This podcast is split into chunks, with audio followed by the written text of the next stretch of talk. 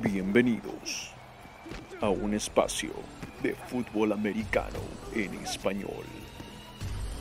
Ajusten sus oídos y colóquense el casco parlante. This is where you get a job, man. Compete. One day at a time, one rep at a time. Let's go to work, boys. Hola, ¿qué tal? Y bienvenidos a este casco parlante con los consejos de fantasy para la semana 6 de la NFL. A ver, mi agárralo esta semana es Darren Williams, el running back de Kansas City. Mientras Clyde Edwards Helaire esté fuera, Williams no es una mala opción, ya que lo involucran en partidos en los que incluso Clyde Edwards Helaire era titular. Tuvo 10 acarreos y un touchdown contra los Eagles en la semana 4. Ahora que Clyde Edwards está lesionado y Travis Kelsey algo sentido, podría ser interesante agarrarlo esta semana que se enfrentan a Washington Football Team. Lo tienen en menos del 2% de las ligas de fantasy y como titular en menos del 0.5% de las ligas. Vayan por él. Eh, a mí me intriga Jalen Rigor, el receptor de los, de los Eagles. Se enfrentan a unos bucaneros cuya secundaria está muy mermada. Ya vimos los problemas que tuvieron esta semana. De hecho, antes de tener las lesiones en la secundaria, ya eran el tercer equipo que más puntos, o el tercer equipo que más puntos permite a, a alas abiertas, a receptores, con más o casi 30 puntos por partido. Ustedes dirán de repente Davonta Smith es mejor opción como receptor. Yo he visto que Jalen Hurts está generando ciertas sinergias con Jalen Rigor. Eso es lo que se ve en la cancha. Igual Rigor y Smith tienen la misma cantidad de touchdowns hasta el momento, uno solo cada uno. Y la verdad es que eh, Jalen Rigor está disponible en el 98% casi de las ligas. Así que creo que es una buena opción para intentar apostar por él, al menos en el corto plazo, en esta, en esta semana que se viene. Yo les recomiendo de que para esta semana, debido a que solo está en 4% de los equipos de fantasy en las ligas de fantasy, tomen a Amon Ra St. Brown, el receptor novato del conjunto de Dan Campbell. Hay que tomar en cuenta de que tuvo 7 recepciones para 65 yardas esta última semana y la semana anterior también había empatado como el que más veces había dirigido pases Jared Goff entre los receptores. Así que creo que va comenzando a crear cierta química Jared Goff con Amon Rasen Brown.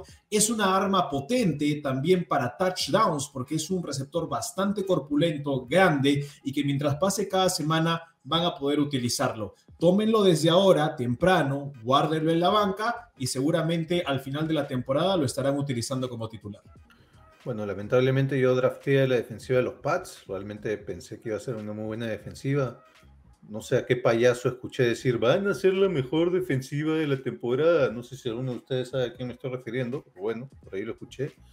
Y los tomé. Y bueno, y la verdad es que no. Y esta semana se enfrentan a unos Cowboys que están anotando 34 puntos por partido, es la segunda mejor marca de la liga, y consecuentemente eh, permite la tercera menor cantidad de puntos eh, de fantasy a las defensivas rivales. Así que por esos motivos yo sentaría a, la defensiva de los Pats. Mi siéntalo de esta semana va a ser también un receptor. Y yo, al contrario de Dave Thornberry, todavía confío en la defensa de los Pats. Creo que se tomaron un día libre contra los Texans, pero no lo harán contra los Cowboys. Y por eso mi siéntalo esta semana es el receptor Amari Cooper del conjunto de Dallas. Cooper es un receptor inconstante. Ha tenido tres muy buenos partidos esta temporada, en realidad dos salvados por touchdowns y solamente una performance increíble, y otros dos partidos muy, pero muy malos. Creo que van a ponerle doble cobertura los Pats y van a tratar de cerrarlo completamente. Probablemente los pases vayan más dirigidos a CeeDee Lamb o al ala cerrada Dalton Schultz. Por eso no me gusta Mari Cooper esta semana. Siéntenlo y después ya lo podrán seguir utilizando. A ver, me siento los Josh Jacobs, el running back de los Raiders. Se tenían muchas expectativas con este jugador antes del inicio de la temporada, pero lo cierto es que hasta el momento ha quemado a varios equipos de fantasy este año. Y si no lo sientan, los va a seguir perjudicando. Promedia menos de 75 yardas totales en cada partido de esta temporada. Esta semana se enfrenta a la defensa de los Broncos, que solo le ha permitido tener producción a Najee Harris esta temporada entre running backs está en más del 96% de las ligas de fantasy y su, titularidad ha ido en aumento para mí inexplicablemente. No lo metan. Josh Jacobs esta semana. Me la juego con Chase Claypool, receptor de los Pittsburgh Steelers. Ya la semana pasada nos demostró con 130 yardas y un touchdown que es un receptor difícil de cubrir contra una buena defensa de los Broncos. Esta semana se enfrentan a Seattle, uno de los defensas que más puntos permite en la liga, que más yardas permite en la liga y que creo que los Steelers van a poder dominar. No solo eso, también está lesionado Juju Smith-Schuster, receptor de los Steelers, y Big Ben va a tener que confiar mucho en Deontay Johnson y Chase Claypool. Lo tenías en la banca, esta es la semana para darle rienda suelta. Muchos equipos lo tienen, pero pocos lo meten. Y hablo de Antonio Brown. Dos touchdowns contra los Dolphins la semana pasada, una defensa para muchos complicada. Siempre mostró tener una buena química con Tom Brady, no por gusto lo pedí en los Patriots y, no, y ahora en los Bucks y ha jugado su mejor, segundo mejor partido de fantasy desde que llegó a Tampa el año pasado. Ha quedado tercero entre receptores en la semana 5. Esta semana juegan contra los Eagles y creo que para mí es un jugador fijo en la alineación titular de cualquier equipo de fantasy. Está de titular en tan solo un poco más de la mitad de los equipos de fantasy, cuando para mí es más fijo esta semana que cualquier otra. No lo dejen sentado.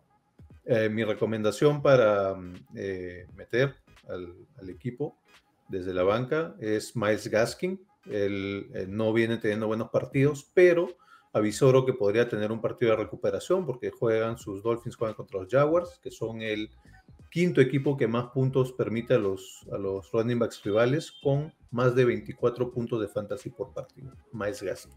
No se olviden de empezar a revisar las bye weeks, porque van a empezar también las semanas libres, para que no estén alineando jugadores que no participen en sus equipos de fantasy. Esos son nuestros consejos de fantasy para esta semana 6. Ya saben, síganos y suscríbanse a nuestro canal de YouTube. Aprieten la campanita de notificaciones para que siempre les avisen cuando vamos a subir un nuevo video y compartan para que más gente pueda vivir la magia del fútbol americano. Eso es todo y hasta la próxima.